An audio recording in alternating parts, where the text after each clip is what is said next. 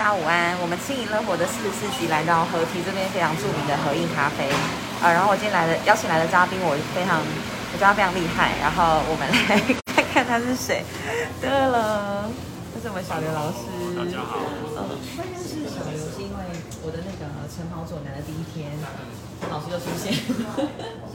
然后后来好像有跑两次嘛。我记得后来还有再去一次哦，但是你们没有出现在那是山里那一次吗？不是，是在星光三月。星光三月因为可能我改地点，哦是哦有有一次是去阿公店路跑，所以我改地点关系。是哦，对，因为你没跟我讲，可恶。没有，我有我有上那个你的粉砖看，你没有写。对，我写的是在，对啦，不好意思，没关系做了疏失。没事。然后后来才就是也在老廖老师的课程里面有跟大家讲一下这个三十的理念，然后才发现哇，廖老师真的不简单，就是 是在实验教育还有以及国际教育这一块，其实做的非常非常没有没有还有旅游方面也是哦，真的是达人。没有没有没有。所以联系到你自己，啊、我目前是国立高雄大学的兼任老师，然后开了三门课，下一下学期会再开多一门课，然后呃，目前也是凤山社区大学的讲师，那同时有做一些不一样的事业的跨群，那但是主要还是以教育工作为主，然后很喜欢教育这件事情，也觉得教育这件事情非常的迷人，需要更多人一起先要讲讲你就是上报纸媒体的事情，好像是在你在台东的时期吗？是可以这样说吗？好，嗯，其实接触教育是在正式进入教育圈应该八年前啦。然后那时候就是本来我是在员外工作，呃，领域就是外交体系的员外工作。然后，嗯，在那时候在国外的时候就看见，我那时候在我们台湾的一个友邦叫做。然后在太平洋上面，然后就觉得一个国家的发展跟一个国家的外交政策，如果以台湾来看，我们其实主导了很多这些小国的发展，因为我们的援外金额或者是计划这样。然后那时候就很觉得这个世界真的不公平，然后也同时觉得，嗯，这样子的概念，这种外交游戏的概念，如果继续下去的话，这个世界可能不会。更好，所以就在思考你有没有可能，就自己先回到台湾。我们台湾其实，呃，目前也是全世界很前名列前茅，经济实力啊、政治实力等等，就希望从我们自己台湾的孩子着手，有没有机会？那因为我过去背景就是都完全没有教育，所以那时候呃，能够接受像我这样子没有教育背景的人。直接当老师的话，就只有实验学校，所以那时候在台东就有一间实验学校，然后我就主动跟他们联络，对对对，然后就进入了这间学校服务，哇，一次服务就快七年，也是我做最久的工作。天啊，为什么现在看起来那么年轻啊？那你年轻就会做这些？就是真的，就那时候才这样进去，然后是去年才来到高雄，因为呃，大概三年前在高雄呃有参加社凤山社大，然后呃在这边开课，接触到很多不一样的人事物，然后我觉得不管是台东、高雄，或者是台北、台中，都有很不一样的风貌。那那个时候是觉得高雄感觉是一个很有故事可以挖掘的地方，然后同时。也想要换一个环境试试看，所以就从来是在国中跟高中当老师，然后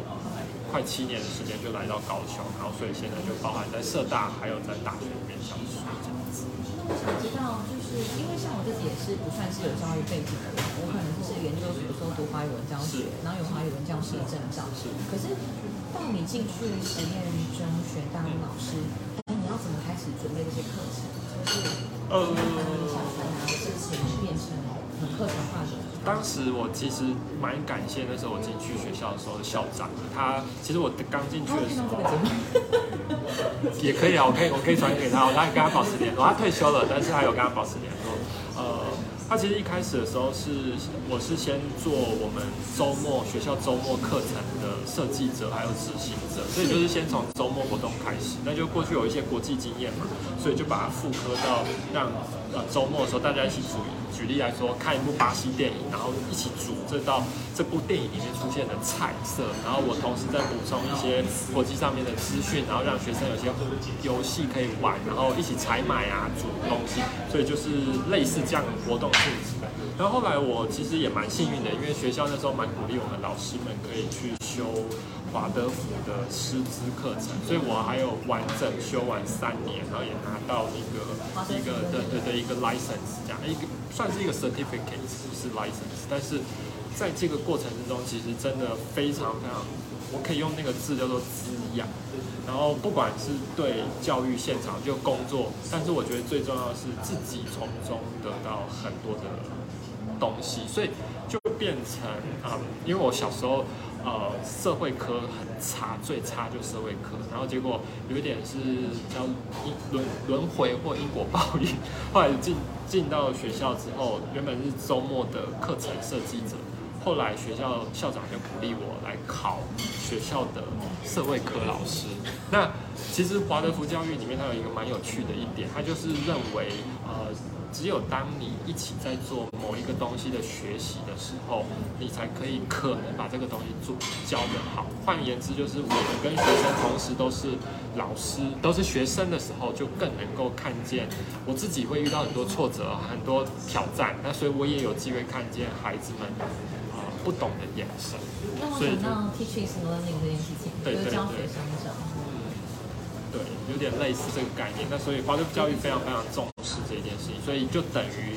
进去也是边学边做，边学边做。那很感谢孩子们还有很多同事们的包容啊，就是等于大家一起做很多很多很有趣的事情。你刚刚讲 license 跟 certificate 到底它的差异是什么？呃，以台湾来说，台湾目前发展。华德福教育最老的学校是依赖的慈心华德福，那他们有一个人智学基金会等等。那当时我在那边学习，就是每个周末一堂课，一次两天的课程，每个月一次，整个 weekend 这样从早到晚。然后呃，当时我们听，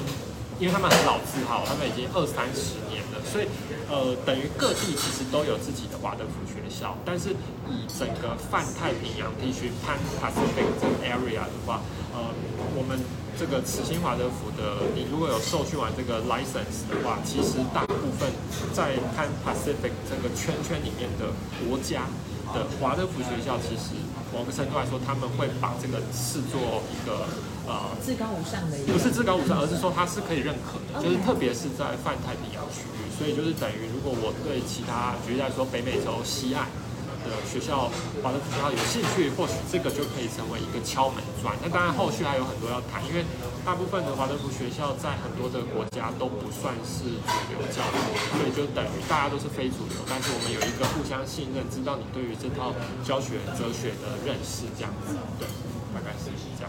所以它比较像，真的就是一个 certificate，有这个这个机构发的 certificate，然后它并不是一个 license，因为如果有 license 的话，等于是有一个认可机构嘛，就等于你是教师证，但是教育部发的 license，但是这个是来自于认定部门的官方或非官方，它有点比较偏，它就是完全就是非官方。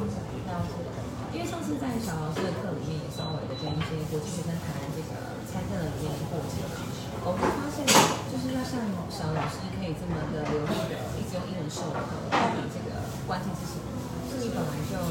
在员外的经验的时候很常学英文吗？还是那个也是其中，当然是一个原因啦。那呃，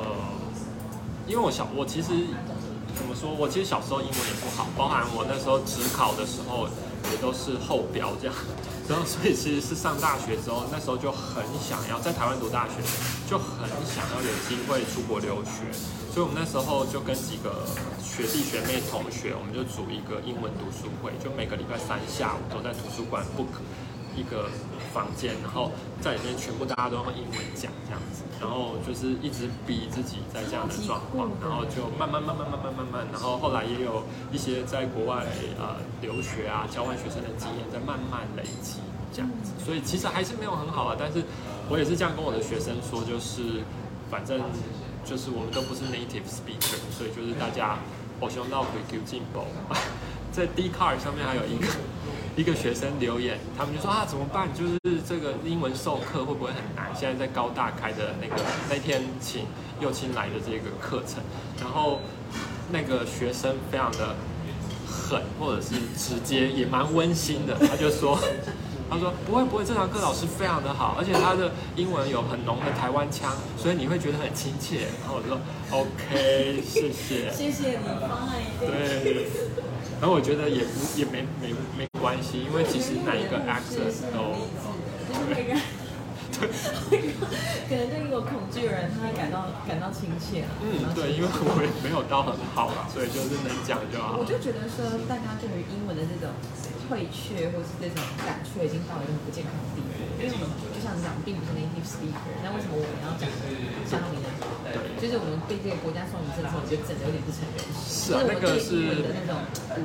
有点病态。对，我们就是还是卡在后殖民时代，因为你够你就看你的英文腔，如果你是美国腔或英国腔，是在世界强权，就等于你是很棒的。那如果你的腔是新加坡腔、台湾腔、日本腔，哇，sorry，及对印度腔，你的国家比较弱，那我们就会把你当做一个比较劣等的英文啊、讲述者，真的蛮至今你在当老师的时候，你看到学生们还是会有这样的标签？还是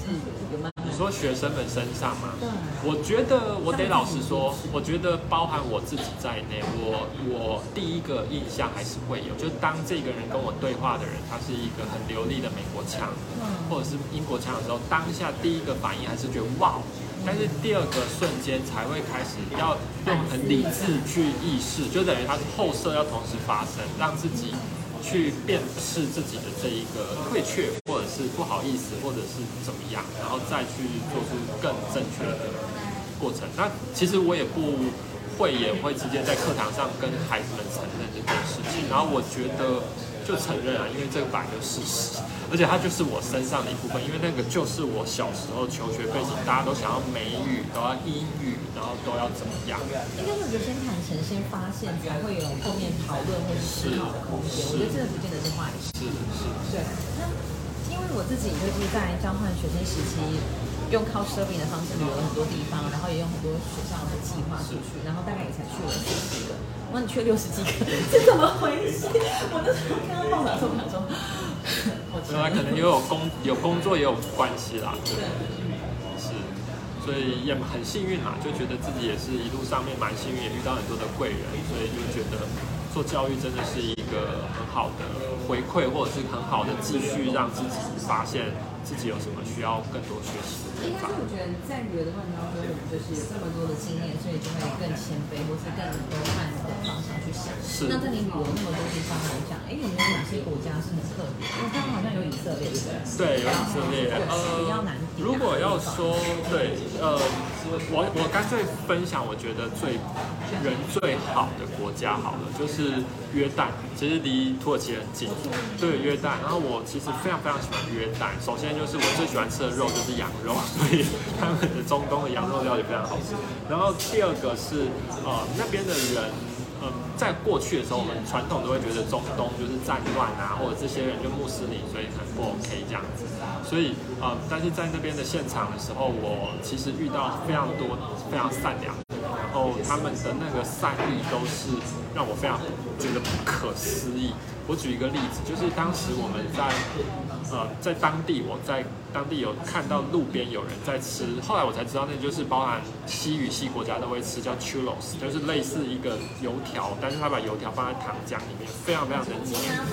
类似，对对对对对，然后。那边吃法有点不太一样，但是就是吉拿棒的感觉，然后手就黏黏，然后我就看到路边有人在在吃，一个妈妈带着一个小孩，我印象很深刻，我就跟他就是比手画脚，跟他用英文讲，他完全听不懂，我就说我想要吃吃看，就到当地什么东西都要吃，一直拉肚子，但还是一直吃，然后结果就他就直接把整袋拿出来，就叫我要现场拿着吃，然后我就吃了，然后就很开心，但那个不是黏黏的吗？然后我就在想，就是手要又背着大背包，手要拿啊，整个一塌糊涂，就觉得自己怎么那么蠢。就就后来就警察靠近我，那时候觉得超可怕，就觉得你要干什么？就那个警察就拿卫生纸给我擦手，他在旁边指挥交通，他就直接放掉指挥交通这件事情，过来把卫生纸拿给一个亚洲人擦手。然后我当下就觉得天哪，这是真的吗？对，然后后来就类似的事情在约旦不断发生。那这个好像也是贴贴标签。后来我在约旦有被骗过一次，在一家餐厅被骗，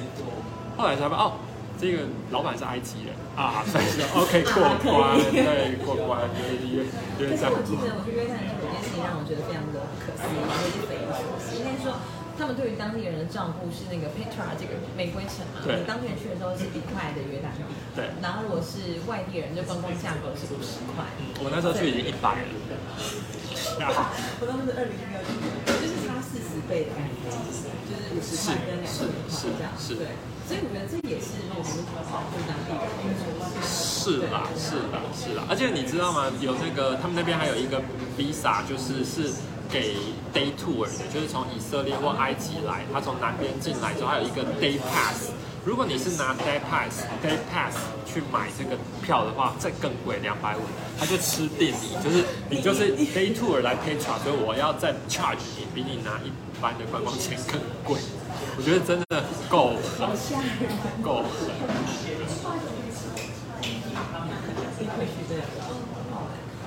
你的这些的经历都是在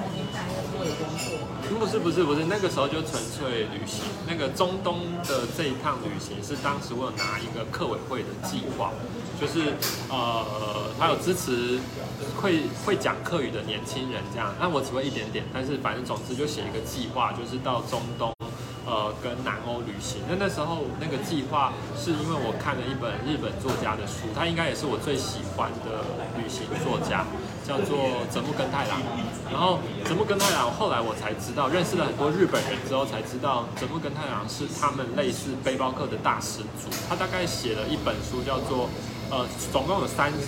一二三集，然后叫做深夜特辑，他就是在四十几年前。就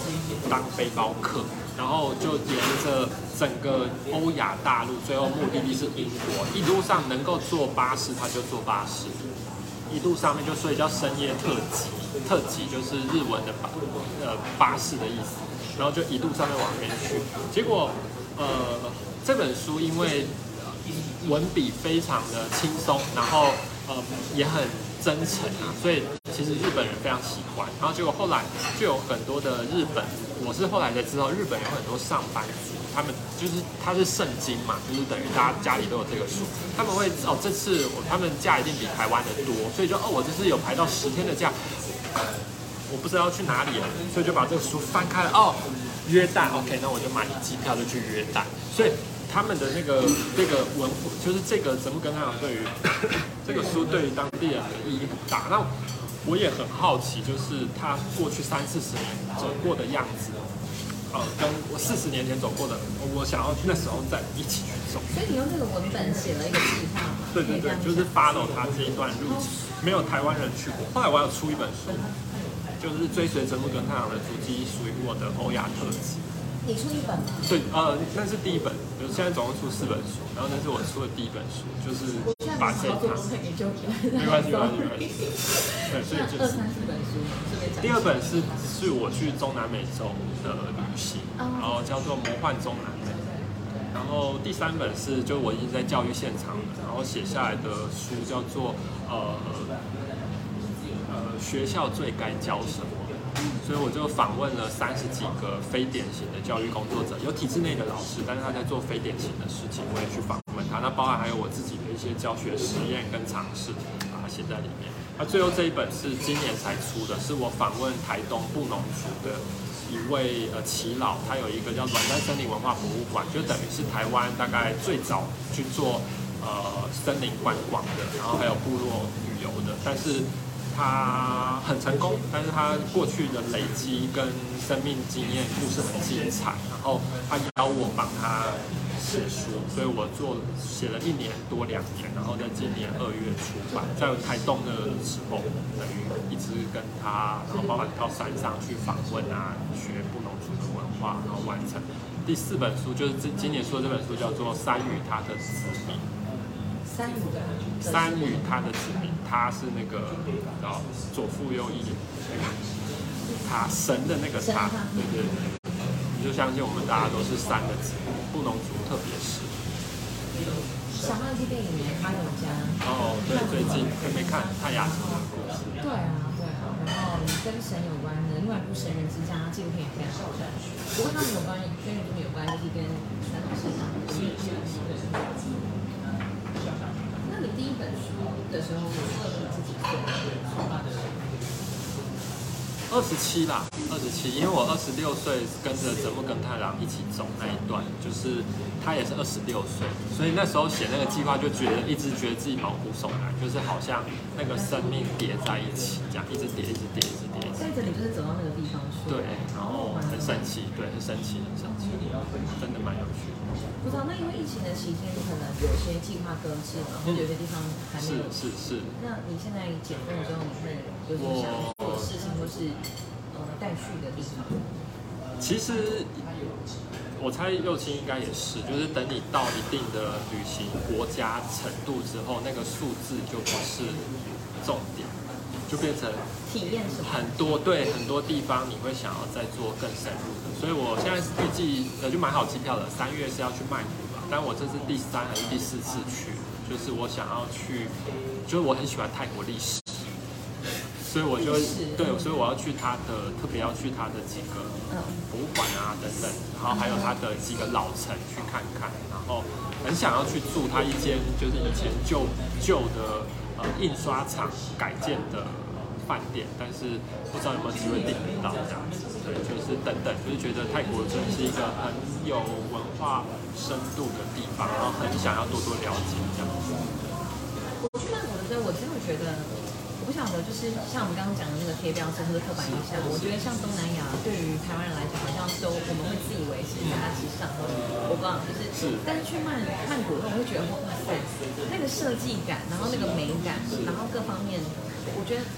就是包容力非常的强，对对，然后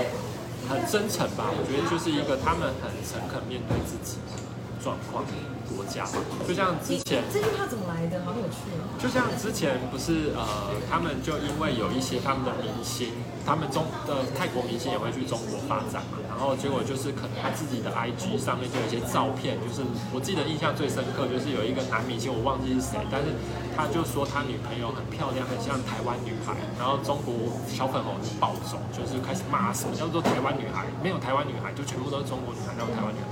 就所以泰国网友就跟中国网友在对骂，但那时候又刚好是香港的那一个呃那一波反送中的事件，然后就很有趣，我们台湾人就拿板凳就开始看。然后我就会看见那个他们，他们就会，他们就刚换新总理，新啊不新的不是新总理，新总理也换，但是新国王也换，就是本来很被尊重的老国王过世，他儿子上任，那他儿子的风声就很不好，然后就有中国网友就会说说你们国王烂透了，他是杀猪，他就是杀文猪，然后他就是乱嫖之类的，然后。泰国网说，嗯，对他就是，然后所以你就 end of conversation，因为他就承认，那他对，然后他就说，但是你们的总理是你们的总统跟大总统是独裁者，他是维尼熊，然后他哇，小粉红就暴走这样，对对对对对，然后结果他们就会继续骂他们，就说你们泰国人很穷，贫富差距很大，没有用这样，嗯，对我们是，我们是，但是你们没有新闻自由，你们连 Facebook 都没办法上，又在又一次然后，我就觉得。天啊，这群人好好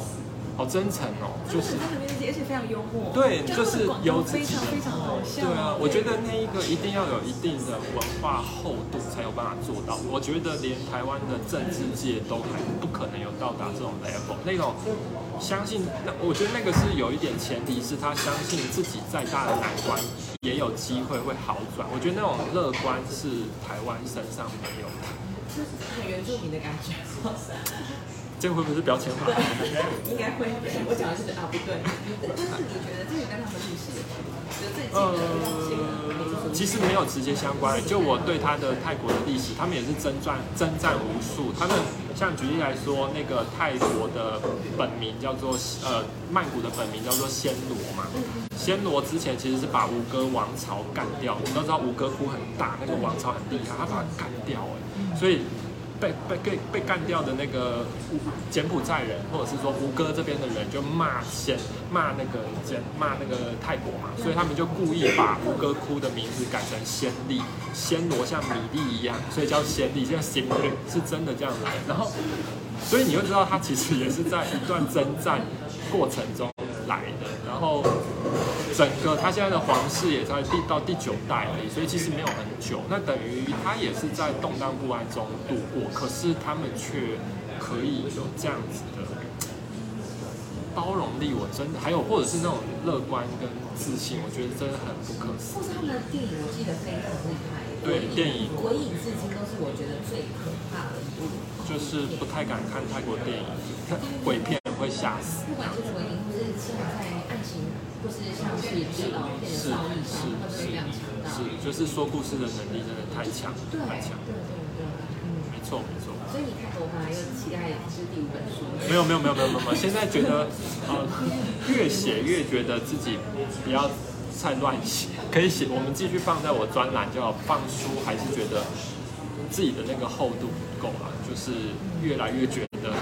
以前去看以前的书，就天哪，怎么那个出版社会答应帮我出？怎么这么害羞丢脸？好可爱！我觉得每个每个阶段反正就每个阶段的作者啊，所以那个时候可能会是是是这个地方。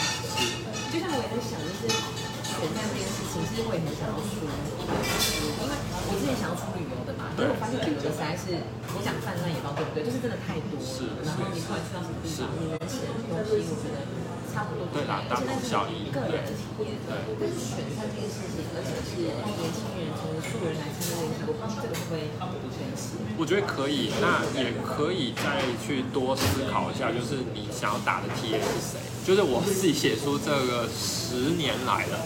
第一本到现在看大概快十年了吧，快九年十年了，真的越来越难，就是越来越少人看书。但是出书是一个政治人物出书是一个呃。比较多政治意涵啊，选举啊，但你不是，你现在还算是刚起步。我会觉得先思考一下，你这本书想要影响到谁，或想要跟谁说故事。所以换言之，你刚刚有讲，就是你是一个政治素人，然后慢慢进入到这个圈子里面，一个年轻人，那我就会觉得你直接锁定中间选民，然后来年轻的中间选民，他现在可能就是对未来是感到非常失望的。然后等等，就是等于这一群年轻人，他们应该要怎么做？那我们自己在教育现场看，现在这一代的年轻人，主要是指在一九九一年以下出生的这个这一代，我们叫做 I 时代，就是等于他在他的社社交活动开始呃开始的时候就有 iPhone，就不是不止 Internet，就是 iPhone 了，所以等于他的很多的友谊跟友情都是背上社交媒体，就是手机是他的身份是。是是是是是是，所以我觉得这一群年轻人需要更多的关怀跟串联。那那种东西的串联，我觉得你的书就会是很重要的一环，因为他们现在从教育现场已经看到非常非常多的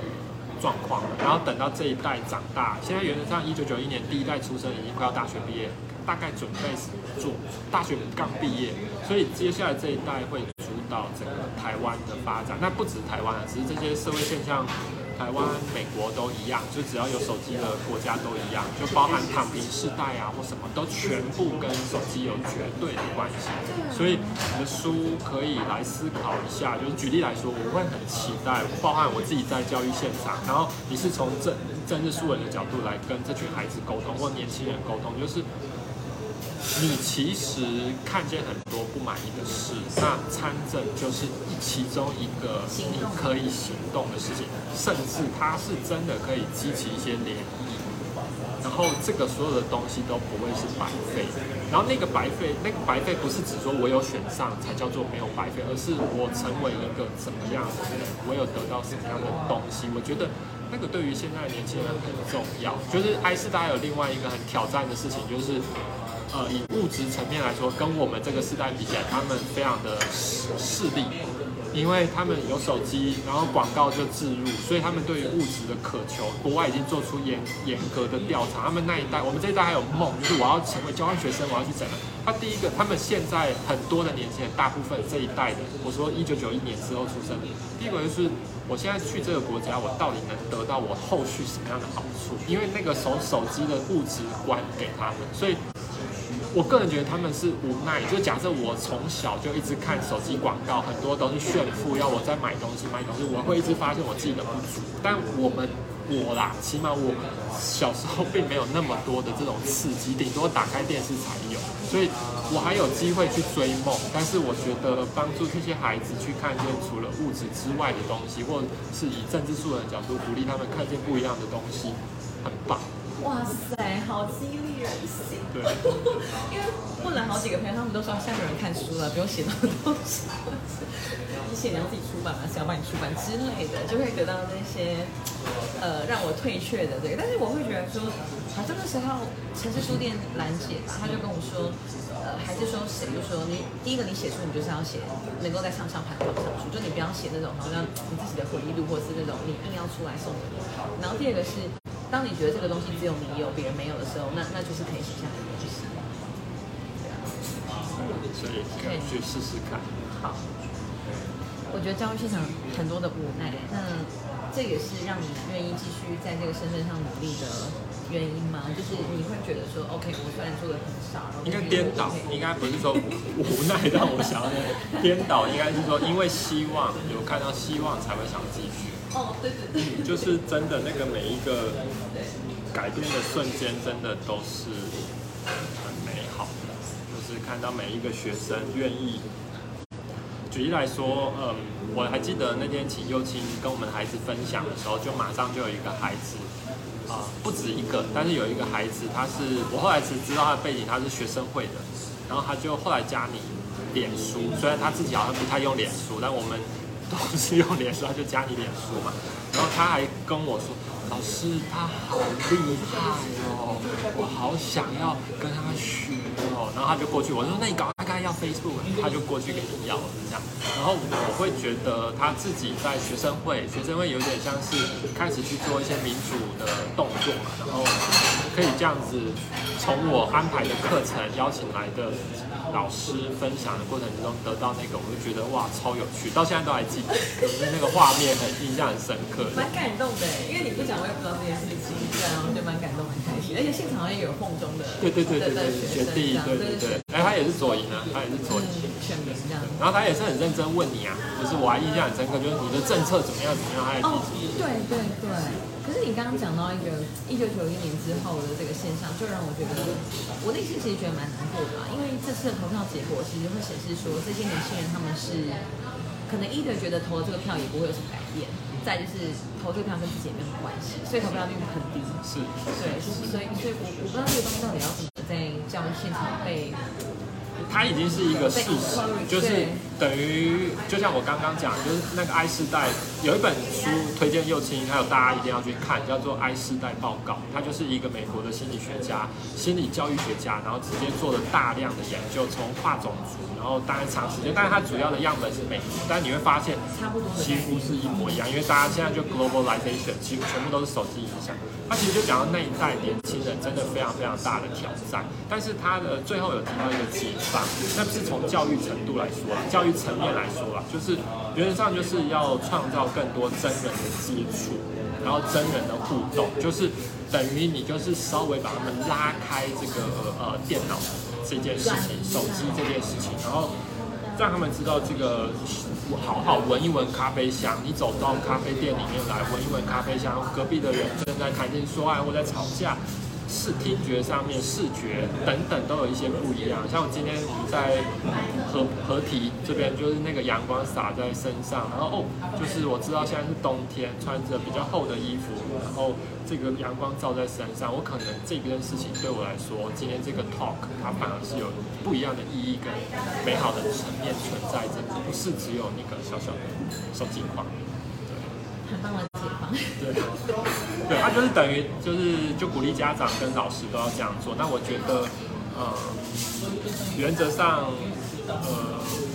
幼青想要改变，也要从这方面去做。可是有一点非常非常困难，就是台湾这也是好事啊，就是解严之后，台湾的学校原则上是政治绝缘的，是你其实一只要是政治人物，他等于都有点污名在身上。等于包含，我得老实说，后来就有学生质疑我，就是我凭什么邀一位时代力量的候选人？为什么我不邀民进党或国民党？然后我就说，我只有认识他，对，我就只有认识他。那但是其实如果现在的时代你言上还是会会被言上的，那所以这个时候就变成，他又是另外一个每一个老师都要学习的，就是你就真诚跟孩子们说，就是举例来说，我就说，哦，我觉得右青他的交通政策是我蛮啊。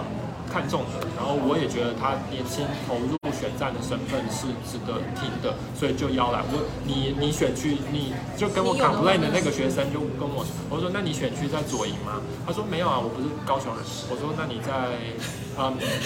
就是我所以我并没有任何的作用，但是不是用 call say 啊，就是比较正面跟他讲说，所以其实你知道我们全班只有一个人的选区在左营。